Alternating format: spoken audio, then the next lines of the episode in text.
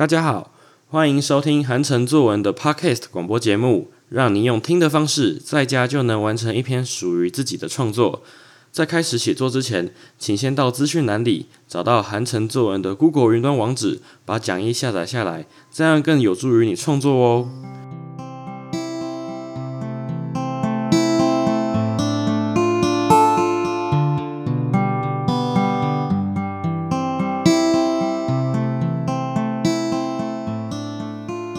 好，今天要来练习的写作题目是“圈圈拿手菜”。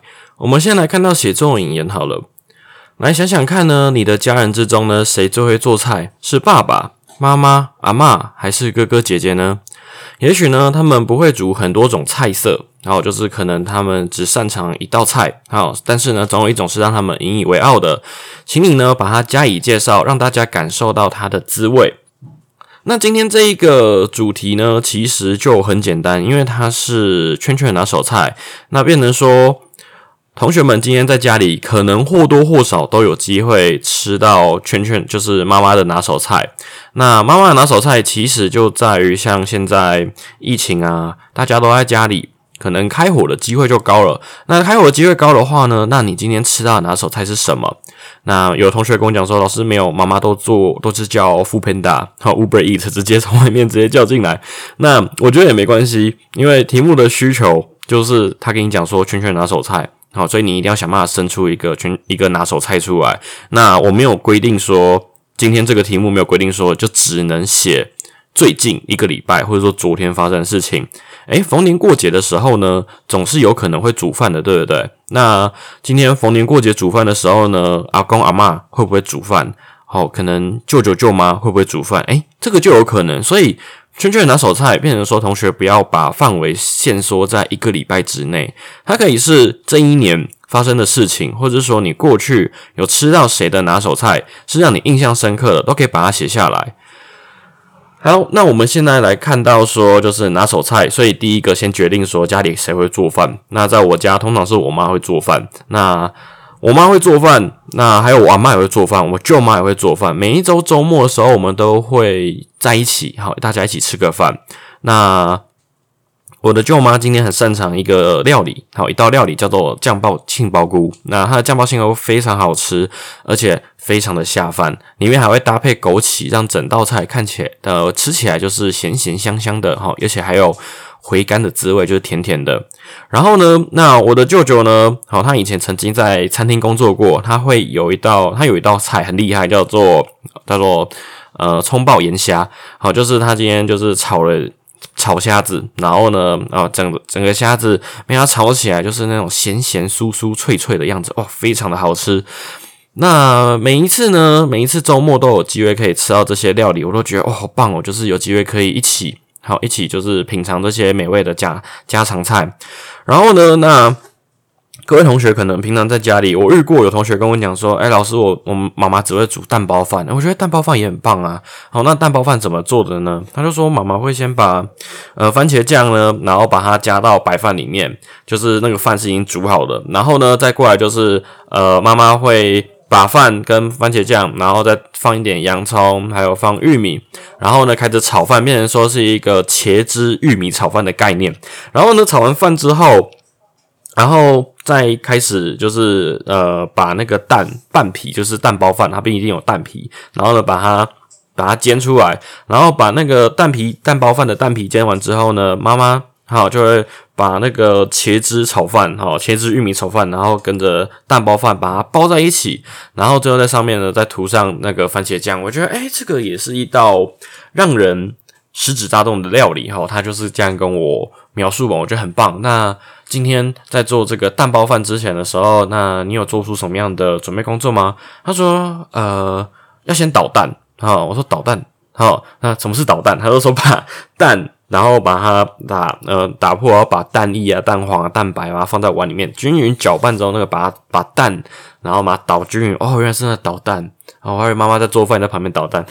还没有看笑的哈。然后呢，那今天呃就是今天蛋包饭，他就说这样就完成了。那我觉得诶不错。那你完成之后呢，你尝起来的味道如何？诶同学注意哦，今天那个做蛋拿手菜的时候，妈妈拿手菜从做的过程，然后到后来，嗯，妈妈呢，你品尝妈妈的拿手菜，那品尝的味道也是一个重点嘛。所以说呢，那你吃到这个蛋包饭的时候呢，好品尝到什么？他说有那种番茄的味道，茄子的味道。我说很好。然后呢，他说。呃，香香的，好，十分的烫舌，好，就是很烫，会烫到舌头的意思。我说很好，然后呢，好，那他说有时候呢，蛋包饭的蛋呢，好，很小颗，好，就是那个妈妈的蛋皮可能没有，呃，没有掌握好，就会导致那个呃蛋包饭的蛋包没有把饭包均匀。我说很好，这个都是细节，好，这个都是你就是妈妈做饭的时候呢会留下来的细节，然后所以说。今天妈妈拿手菜，妈妈拿手菜其实很简单，就是把妈妈做饭的过程把它描述下来就好了。那有些同学可能会觉得说，哦，我今天家里真的没有做饭，好，没有做饭没关系。那至少你有吃过火锅吧？好，吃火锅，诶，吃火锅也可以写啊。好，不一定说一定要真的要从头到尾，从食材，然后呢到料理。然后妈妈有用什么样的绝活？可能好，妈妈可能会开大火快炒等等的，不用那么复杂。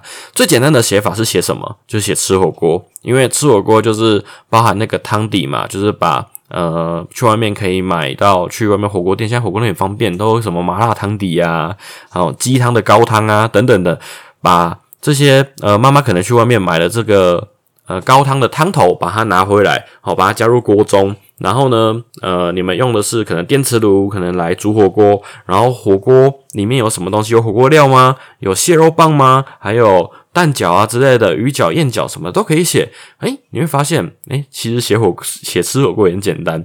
那在火锅煮的过程中，当火锅煮沸了，好，它煮滚了，好，沸腾了，那它是不是冒出阵阵的白烟？哎，阵阵白烟可以帮我把它写下来，因为这个就叫做视觉模写。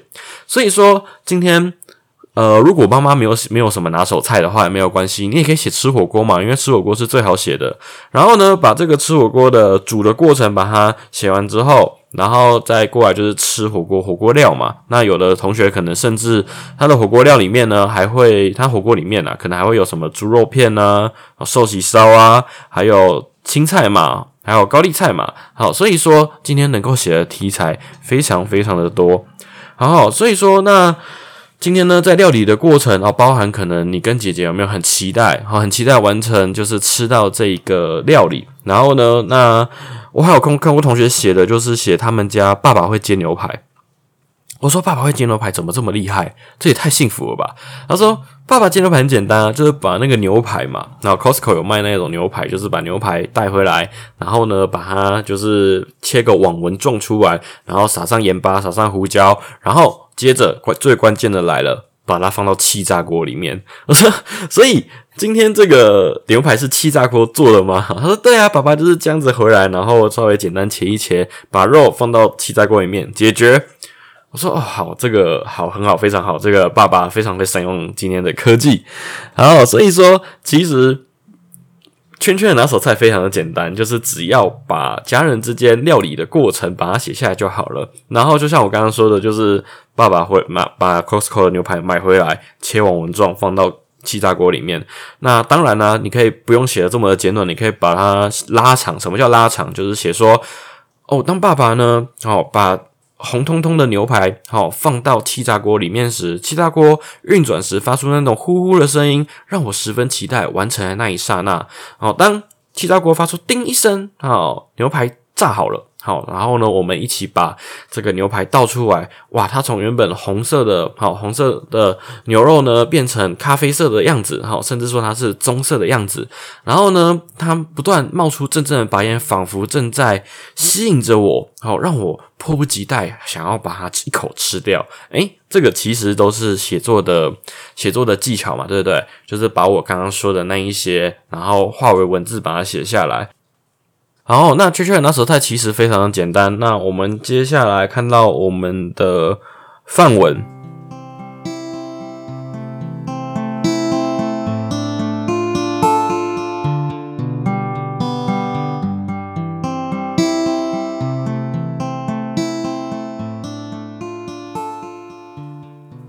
好，那接下来呢，我们来看到这个范文的部分。好，那范文的部分呢，其实这个同学非常有创意哦，因为一般来说都是写到可能妈妈的拿手菜啊、阿妈的拿手菜啊、奶奶的拿手菜等等的。可是他今天写的这个主题呢，是保姆的拿手菜。那我们一起来看到这一篇，就是保姆拿手菜。他说呢，啊，我最喜欢吃的是保姆做的蒸蛋，里面呢不但有绿绿的葱花，还有红红的虾子。吃起来呢，咸咸香香的，令人忍不住食指大动。好，所以你会发现他今天文章第一段开头直接点出他喜欢吃什么样的料理。然后呢，那他用的绿绿的葱花跟红红的虾子，这个是视觉模写，就是我刚刚说的细节，请你记得帮我把它写出来。然后他说吃起来咸咸香香的，那咸咸香香这个同时是味觉跟嗅觉嘛。然后最后的他说令人忍不住食指大动，那食指大动这个是成语，好，就是指胃口大开的意思。好，这个是一个很简单的破题法，那同学可以先。呃，把这一招学起来，因为大概现在所有的作文就是用这种方式来开头，是最简单的、最简明扼要的。然后呢，我们来看到中间的过程。来，在保姆家呢，每到了吃饭时间哦，我的心情就像中了一百万一样开心，因为呢，我又可以尝到保姆做的拿手菜了。保姆的拿手菜呢，有好吃的无锅鱼。好脆脆的小黄瓜，弹牙的贡丸和多汁的蒸蛋。每次只要能吃到这四道菜呢，总是令我回味无穷。我真是世界上最幸福的人了。好，所以你会发现他中间的写出了什么东西？他写出了保姆会做的料理是什么？好，可是呢，他这边只着重于蒸蛋，因为他的第一段的开头就是写蒸蛋。好，所以说今天这个其实他前面的前面一二段写的很好，就是把保姆会的拿手菜把它写出来，还有破例法。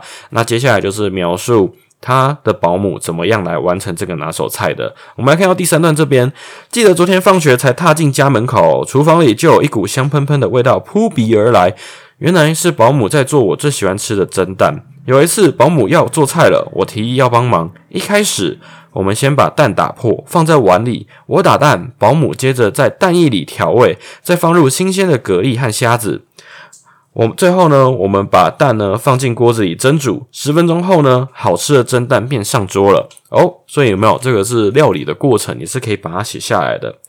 好，叮咚！突然爸爸来了，保姆请爸爸坐下来一起吃饭。蒸蛋吃起来软软的，滑嫩顺口。真是令人回味无穷。我们以秋风扫落叶的速度呢，两三下就把晚餐吃的盘底朝天。好，这个就是吃饭的过程嘛。我们看最后的一段，来，我可以吃到这几样菜呢，真是幸福啊。好，所以你会发现这是一个，呃，这是我以前小学三年级的学生所写的文章。那我觉得小三的同学可以写成这样子，我觉得已经很 OK 了。就是他的用字遣词，然后他没有偏离主题，然后他都把。一些过程，把它详细的写写下来。那我觉得这样其实这是一篇呃，算是蛮完整的文章，好给大家参考。那再过来下一篇是手心的温度。那手心的温度，这个是今年万家乡的得奖的作品。那这个也是我的学生写的。那你会发现，今天这个是这个同学是高年级的，他高年级的写作手法跟技巧跟刚刚中年级的同学呢写的比较不一样。我们来看差距差在哪个地方？为什么同样一个主题，可是高年级写出来的文章的感觉就会跟中低年级的同学有一个差距？我们来看到这一篇手心的温度。在家中呢，爸爸的厨艺是最棒的。在众多中式料理中，众多就是许多的意思。你会发现他的用字遣词开始比较深一点的，好，比较有层次。来，在众多的中式料理中呢，爸爸最擅长的是用他厚实的双手捏出一颗颗料多味美的水饺。诶，厚实的双手代表着爸爸可能工作非常的勤奋，好，所以他的双手是十分厚实的。然后呢，捏出一颗颗料多味美的水饺。好，这代表就是爸爸经年累月之下，他的经验值相较于呃这个同学，啊，这个他的女儿而言呢是有差距的。所以你会发现这些。高年级的同学写作呢是有技巧的。来包水饺的时候呢，要准备一小盘清澈的水，将水饺皮的周围沾上水，然后迅速的把水饺皮和内馅包起来，把周围有沾水的地方捏好，放进锅子里煮熟，就能大快朵颐啦。好，所以你会发现，诶。他把这个包水饺的过程把它写得很详细。好，这个技巧叫做视线，也就是说呢，今天你虽然不在现场，没有看过他在包水饺，可是他用文字让你好像亲身经历般就在现场一样。好，包水饺的时候要准备一盘清澈的水，然后呢。把这个水抹在水饺的外皮，然后迅速的把水饺皮和内馅包起来，这个叫做视线，就是你没有人，你人没在现场，可是你可以身临其境感受到一样。好，接下来就是他说这个包水饺的过程啊，虽然呢包水饺的。好，过程很简单。好，但是我包的水饺形状有点古怪。其中呢，我对沾水将水饺皮和内馅迅速捏合的技巧不熟练，包出来的水饺呢奇形怪状，有的水饺还开肠破肚，十分狼狈。这时，爸爸会轻轻拖着我的手，将水饺皮放入我左手的掌心，右手捏出一颗大小适中的水饺馅，放入水饺皮的中央。接着，爸爸大手牵着我的小手，轻轻轻捏出一颗完美的水饺。我自叹弗如的看着那颗水饺哦，自叹弗如就是感叹自己的不足。好，来，爸爸手中的温度与巧劲呢，也深深烙印在我的心中。好，你会发现哦。今天这个作者就是把呃捏水饺的过程，然后呢，他今天哪个地方挫败了，然后呃不擅长的地方呢，爸爸亲自教他。那你会发现他把这个亲情的刻画刻画的非常的好，所以这个不光光只是爸爸的拿手菜，他还是作者跟爸爸之间的回忆。好，所以这就是中高年级的同学他的写作技巧厉害的地方，就在于他会把亲情融入这篇文章，让它变得。比呃比中年级的同学写的更有温度一点。好来，爸爸对我有无限包容的心，微笑的称赞我包的水饺味道还不错，但我心底呢还是不满意。我把我包的那一盘水饺拿去给妈妈品尝，妈妈说：“你的水饺中呢加了属于自己的努力与天分，让水饺吃起来独一无二呢。”好，你会发现就是作者他把这个爸爸跟妈妈一起拉进来，好，就是这个亲情的部分，他很强调很。刻意营造出这一个亲情的感觉，那你会发现啊，这是一篇很感人、很温馨的文章。好，所以今天高年级的写作手法跟技巧就在这个地方，就是不光光只是写。